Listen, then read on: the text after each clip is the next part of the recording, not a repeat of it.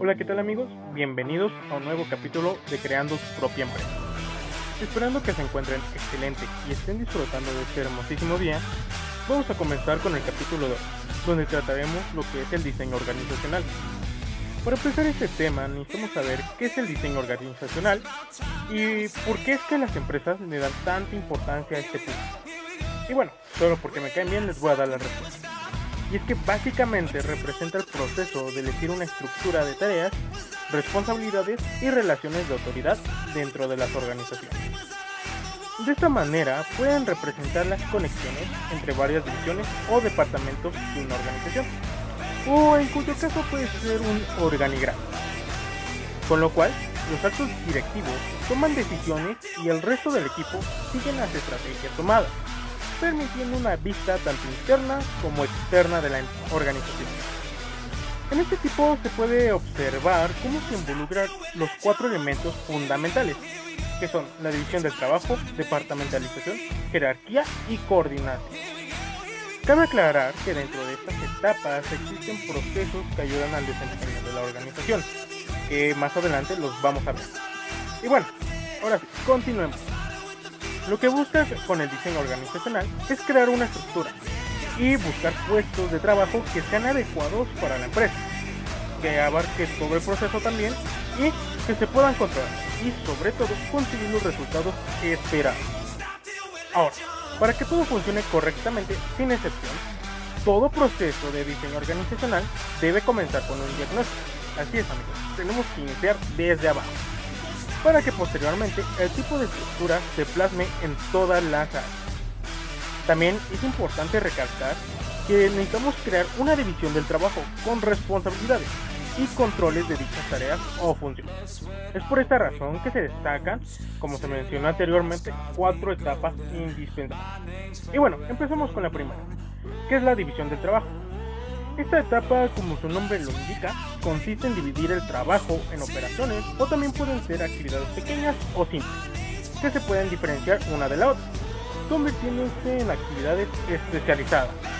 Así, las personas que las ejecuten se volverán expertas y este tipo de división va desde las áreas productivas hasta las áreas directivas.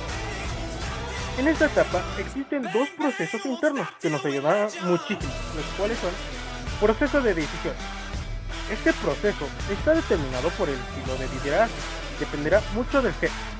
También está dividido por la división de sus tareas y de su jerarquía, para determinar quién y cuándo se requieren acciones y decisiones sobre todo que influirán en el proceso y por lo tanto en el diseño de la organización. Otro es el proceso de complejidad. Después de realizar el proceso de diferenciación, se organiza la estructura en función a los roles puestos, eh, conocimientos, rangos que permitan la agrupación por nivel de dificultad y responsabilidad de las actividades. De esta manera, podemos observar desde las funciones más básicas hasta las más directivas. Y bueno, pasando al siguiente punto, es la departamentalización. En este prospecto se basa en la agrupación de áreas de trabajo eh, por departamentos, donde reúnen varias actividades laborales que tienen que ver con alguna similitud o relación directa y pueden tomar decisiones generales que abarquen varias funciones, afines sin entrar a detalle de cada una. Y bueno, en esta etapa eh, tenemos un proceso, que es el proceso de la diferenciación. Se basa principalmente en diferenciar de trabajo, también en las tareas y agruparlas o integrarlas en este MEC.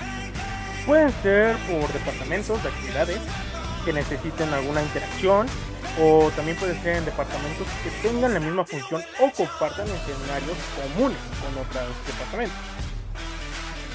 La siguiente es jerarquía.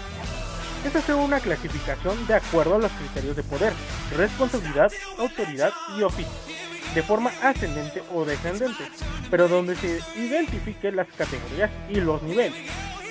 Aquí nos contamos igual con un proceso que se llama formalización es la estandarización de las normas, procedimientos e instrumentos que son utilizados dentro de la organización, asignados a cada una de las tareas y funciones, ya que se requieren muchos conocimientos específicos en ciertas tareas. Por este motivo, em, deben tener un orden, una secuencia y una descripción de cómo realizar dicha tarea.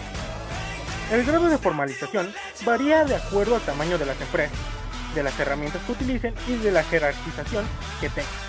Pero en todas existe alguna manera o un proceso organizado. Ahora, por último, la coordinación es procesar la información y con el conocimiento de toda la organización, transmitirlos a través de la cadena jerárquica. Y así, de esta manera, manejarán la información para construir el diseño organizacional.